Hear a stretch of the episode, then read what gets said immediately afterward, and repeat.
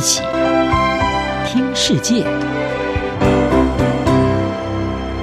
欢迎来到一起听世界，请听一下中央广播电台的国际专题报道。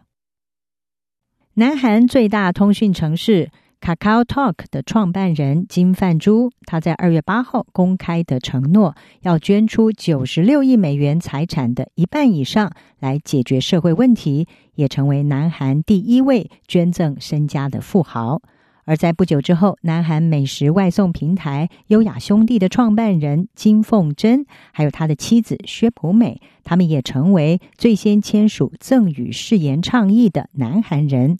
赠与誓言是微软的创办人比尔盖茨，还有投资大师巴菲特，他们两个人在二零一零年提出的倡议，主要是呼吁全球超级富豪能够在有生之年，或者是在遗嘱当中捐出一半以上的财富。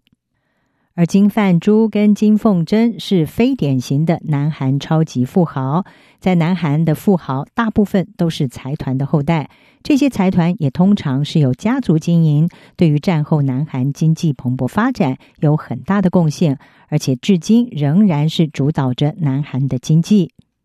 而不像这些财团后代继承财富、权力和人脉，这两位金先生金范珠、金凤珍，他们都是出生于劳工家庭。在签署赠与誓言的声明当中，金凤珍他就描述他自己是从南韩一个小岛上卑微的开始，他的双亲是经营一家小餐馆，晚上他就睡在餐馆里。在青少年时期，金凤珍放弃了他自己要读艺术高中的梦想。而是进入了学费比较便宜的职业学校。金凤珍说：“财富只有在能够被用在社会上最弱势的人身上，并且产生最大的利益的时候，才会产生价值。”他说：“他自己出身寒微，能够有一些成就，归功于好运，还有上天的恩赐。”金凤珍夫妇也在声明当中说：“我们很确定，签署赠与誓言是我们留给孩子最珍贵的遗产。”他们而且形容这是此生当中所做的最好决定。根据赠与誓言网站所公布的资料，到目前全球已经有超过两百位超级富豪签署了这项誓言。不过，也有人批评签署赠与誓言并没有法律约束力，而这个倡议也承认这只是道德承诺。其实，赠与誓言倡议要在东亚地区推动，并不是那么容易。目前只有少数来自中国、香港还有台湾的富豪加入，至于日本，则是一个都没有。就像许多东亚国家一样，南韩仍然是以家庭为导向的社会，亲子财务关系一直会延续到成年，父母会协助孩子接受高等教育、买房子等等，几乎是没有这种帮助非亲属者的观念。而根据英国慈善援助基金会最新所公布的世界捐助指数报告。南韩在全球排名是第五十七，日本第一百零七，中国则是第一百二十六。对于南韩超级富豪来说，公共慈善事业的历史是非常有限的。财团创办人是透过对子公司来建立复杂的交叉持股网络，牢牢地掌握他们对慈善事业的控制权。南韩庆北国立大学工商管理教授李章宇他就告诉法新社。当时这个国家刚刚要从战争中复原，优先考虑的是生存问题，而不是慈善事业。而自己的家庭成员合作被认为是经营企业最有效的方式。金范珠和金凤珍都走在南韩社交媒体以及行动科技的最前头，两个人都是在二零一零年创业，同时迅速的累积财富。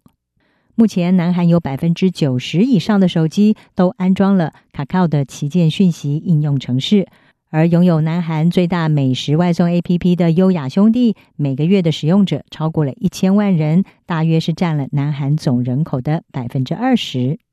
金范珠的孩子都被安排到卡靠控股的公司任职，但是李章玉教授认为，财团式的接班对这类公司来说已经过时了。李章玉说。以家族为导向的管理策略对制造业可能是有用的，但是我们现在已经进入了一个新兴企业没有办法真正的从这种方式当中受益的时代了。这个是具创造力以及不可预测的产业，追求繁荣成功需要的是专家领导，而不是家族成员。不过，南韩也有许多财团是高调的来参与慈善事业，像是现代汽车的荣誉董事长郑梦九，他就以自己的个人资产捐赠给一个以自己名字命名的基金会。南韩最大的财团三星在首尔则创办了三星艺术博物馆，收藏了大量的古董还有现代作品。有批评人士认为，南韩其实正成为一个越来越不平等的社会。金范珠，他是在贫困当中长大的人群之一，他的父母都没有上过高中，为了维持生计，也兼了许多份的蓝领工作，因此金范珠大部分的时间是由祖母照顾。一家八口挤在一个房间里。后来，金范珠进入了著名的首尔国立大学，但是他有的时候还是买不起午餐。专门研究韩国问题的挪威奥斯陆大学教授提洪诺夫他就表示，金范珠和金凤珍的举动是白手起家富豪对于公众意识的展示。